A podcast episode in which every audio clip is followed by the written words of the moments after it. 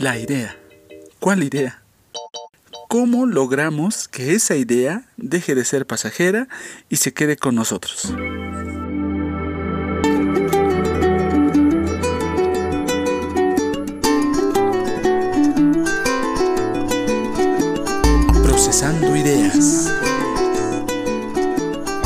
Procesando Ideas es un podcast sobre los procesos creativos, del cómo conectamos las ideas para hacer o crear un tejido de conocimientos, prácticas y resultados.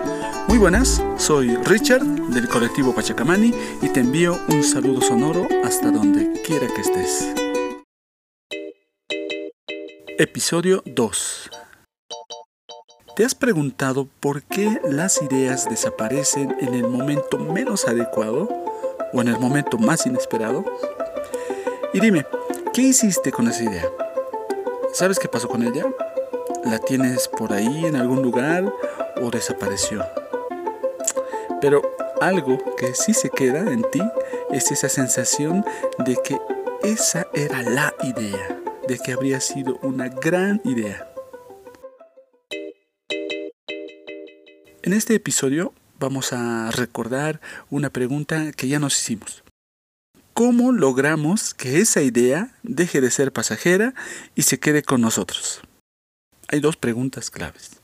¿Cómo capturamos las ideas? ¿Dónde las guardamos? Y también vamos a hablar de algunas sugerencias y algunos peligros que puedan haber sobre esta actividad.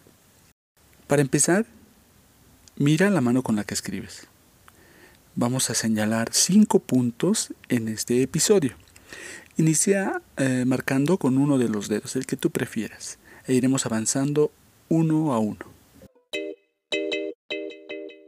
Punto número uno. ¿Por qué hablamos de capturar?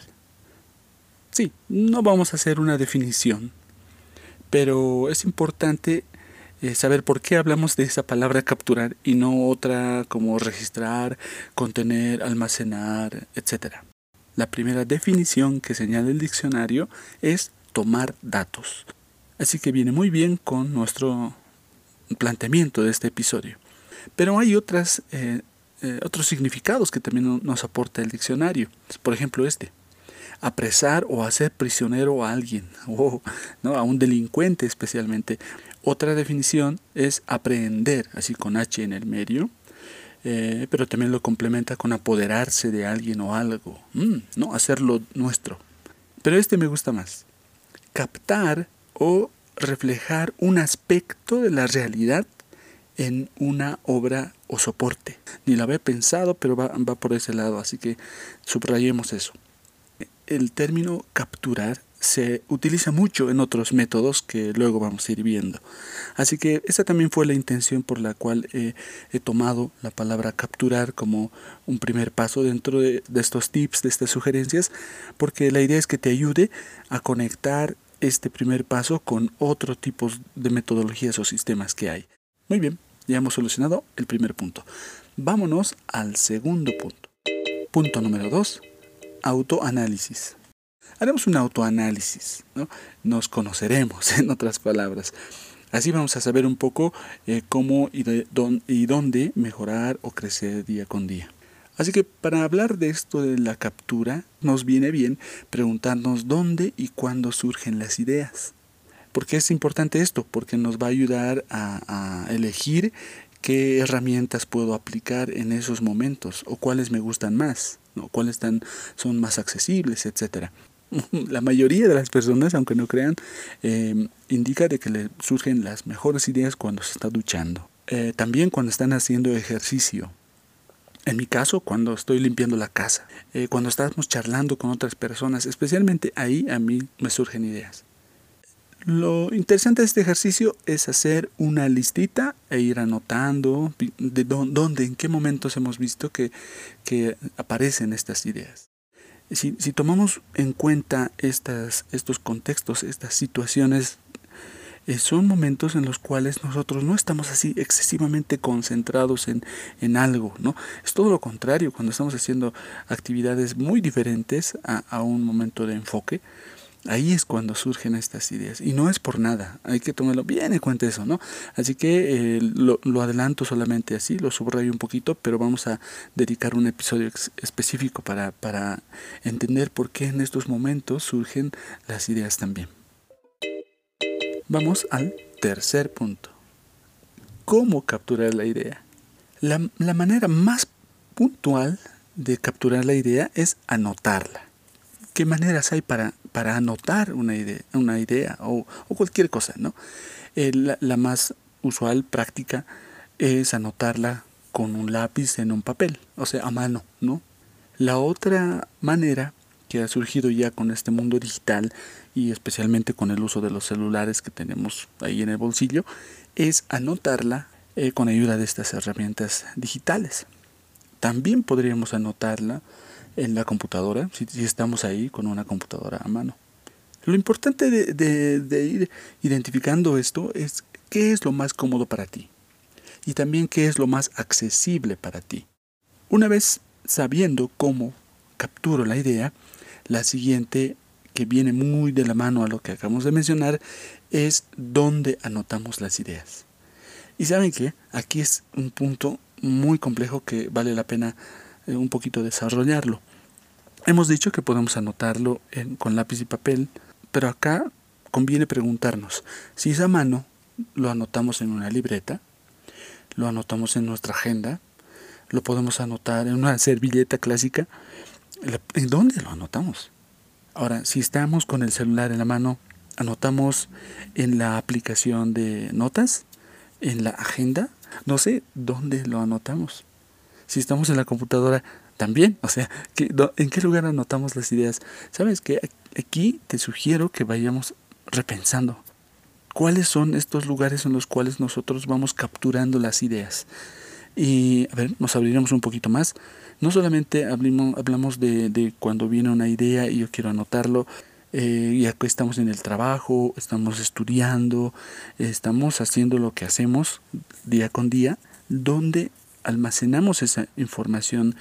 Muchos me dirán, depende de dónde me llegue. Claro, si nos llega un correo electrónico, pues está en mi correo electrónico. Entonces, si me llega un mensaje al chat, entonces está en mi chat de Telegram. A todos estos lugares donde ingresa la información, eh, hay varias maneras de llamarle, pero he notado dos especialmente. Una se llama inbox, así en, en inglés, ¿no? Que, ¿A qué se hace referencia con inbox? A la bandeja de entrada. Eso nos recuerda mucho al, a, los, a nuestro escritorio, ¿no? Y esa bandejita que decía. O sea, cuando llega una nueva nota, una nueva, algo, algo nuevo, es buen ejercicio meterlo en la bandeja de entrada, que esté ahí. En nuestros correos electrónicos, cuando llega un mensaje, aparece en la bandeja de entrada. Entonces, tenemos en el día con día muchas bandejas de entrada, muchas entradas, muchos inbox, varios lugares de donde nos entra información. Y eso es bien importante conocer. ¿De dónde nos ingresa la información? ¿Cuántas fuentes tenemos para que nos ingrese la información?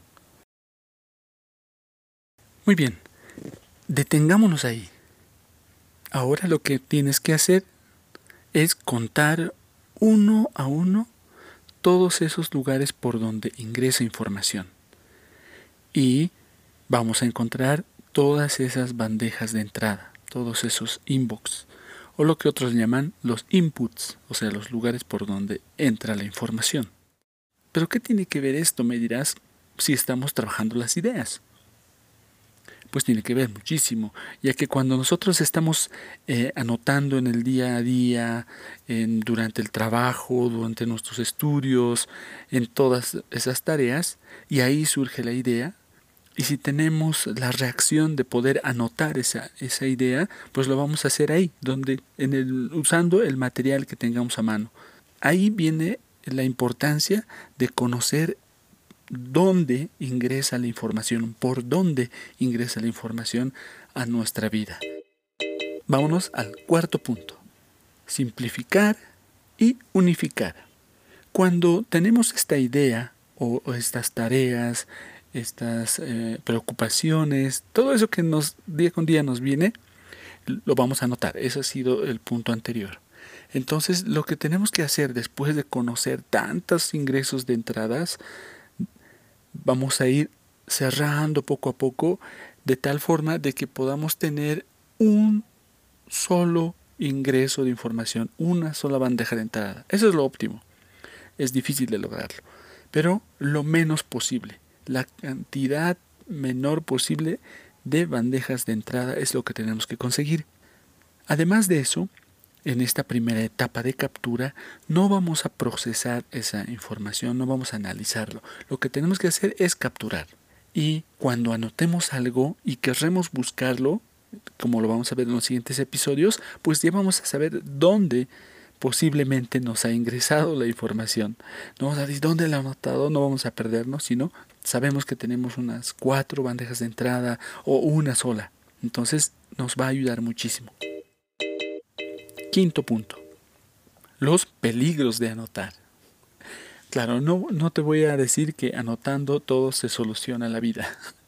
No, es, es eh, muy peligroso. De hecho, em, si realmente nos tomamos en serio esta tarea de anotar y anotar las ideas, o las preocupaciones, o las tareas que tenemos que hacer y demás, y encima de eso tenemos uno o dos espacios, contenedores, estas bandejas de entrada, donde se va almacenando esta información, lo que vamos a encontrar es mucha información, muchas notas que hemos capturado en el día, en la semana y demás. Se va a ir llenando de varias cosas, ¿no? Si vemos una página web y queremos em, eh, capturarlo, el link, o, vemos un letrero en la calle y, y, nos parece algo importante porque es de algún trabajo, le sacamos una foto. En teoría, todos estos ingresos de información, que pueden ser ideas, que pueden ser tareas para una idea, etcétera, tendríamos que eh, reducirlo en un solo espacio y concentrarlo todo en un lugar. Entonces el peligro es que podríamos llegar a tener demasiada información. Algunas personas llegamos a hacer eso, a capturar tanta información que luego ni siquiera lo revisamos. ¿no? Sin embargo, el siguiente paso justamente nos va a permitir aclarar estas ideas y ver lo que realmente nos va a ayudar. Muy bien, hasta aquí hemos tenido estos cinco pasos. Ahora vámonos con un ejemplo práctico. Te dije que te iba a hablar sobre este proyecto. Entonces, este proyecto de este podcast, te voy a dar el ejemplo con esto en cada una de estas etapas.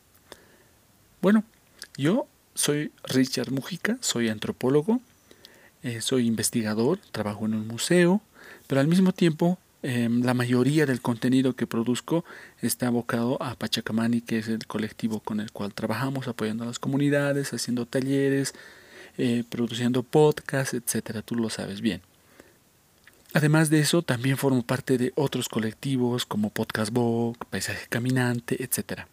Entonces hay mucha información con la cual estoy trabajando en el equipo también y hay muchas ideas que todo el tiempo se vienen. Entonces, dentro de todas estas actividades, nosotros hemos hecho ya dos talleres junto a la comunidad boliviana de podcasters. Hemos hecho dos talleres para eh, compartir estos tips, estrategias, metodologías para hacer podcast. Y este año hemos eh, realizado un taller muy especial que, me ha llegado muchísimo, ya que hemos compartido estas técnicas con personas de, comunidades de la Amazonía de Bolivia. Eh, estos hermanos hermanas no cuentan con una computadora, que es lo que generalmente usamos. Y nosotros hemos decidido darles estos tips y estas estrategias y metodologías utilizando el celular. Entonces, como parte de la clausura del evento y indicándoles que sí se puede hacer con un celular un, podcast, ahí surgió la idea de este podcast. Porque haciendo un análisis de mi flujo de trabajo como podcaster, me di cuenta que no, yo uso computadora, uso programas, uso plugins, etcétera, un micrófono relativamente bueno y demás. ¿Con qué cara voy a exigirle a la gente que utilice su celular para grabar un podcast? Y indicándole que sí puede hacerlo. Entonces, autocríticamente vi que yo debería de tener un proyecto de estos eh, trabajados con el celular para poder aconsejar de la mejor manera posible. Ahí nació la idea de este podcast, Procesando Ideas. Lo que hice en ese diálogo del cierre del, taller, eh, cuando comenté esto como un reto personal y demás, anoté la idea en mi aplicación y luego la analicé.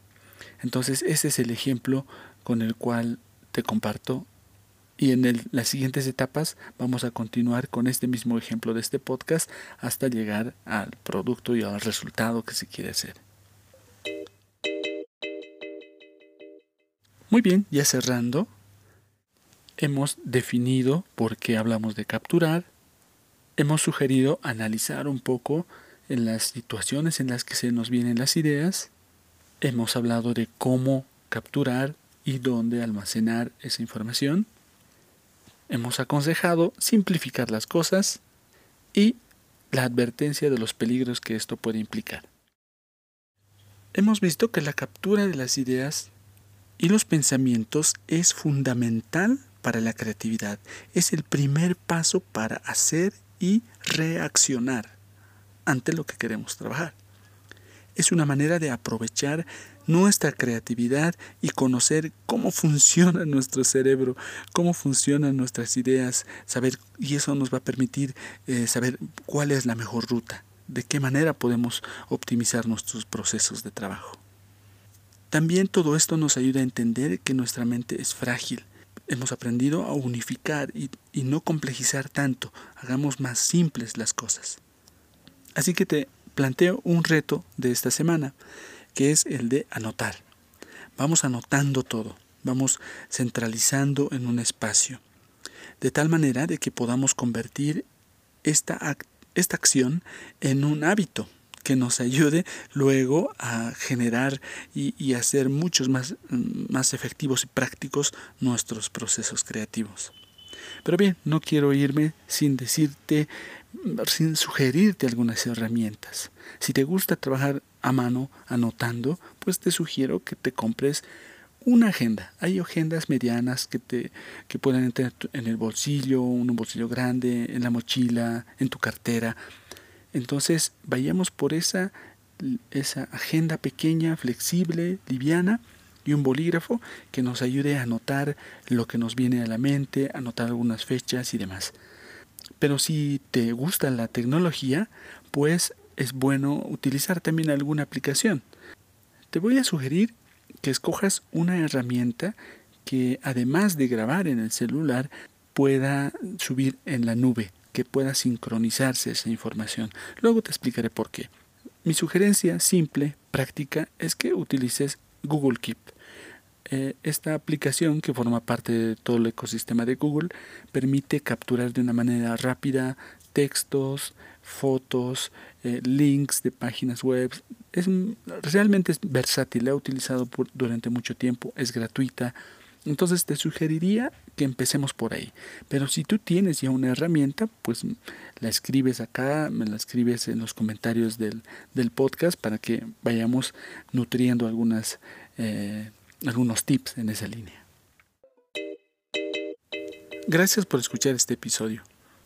Me demoré un poco en publicarlo, ya que antes quería explicar cómo hacer un podcast de una manera más sencilla. Sin embargo, me di cuenta que era mejor, era necesario seguir eh, la línea base de este podcast y darte algunas herramientas para ir procesando nuestras ideas. Así que em, este, este es el inicio de una miniserie de consejos para procesar nuestras ideas. En el episodio siguiente aclararemos las ideas que hemos capturado. No te digo más. Este podcast es producido por Pachacamani, un colectivo de investigación, antropología y patrimonio cultural. Gracias por visitar nuestra casa en pachacamani.com, también por escuchar y compartir nuestro contenido en tus redes sociales y en las notas del episodio te voy a dejar unos enlaces de interés. El colectivo Pachacamani forma parte de la comunidad boliviana de podcasters, Podcast Bo. Un saludo y gracias por escuchar.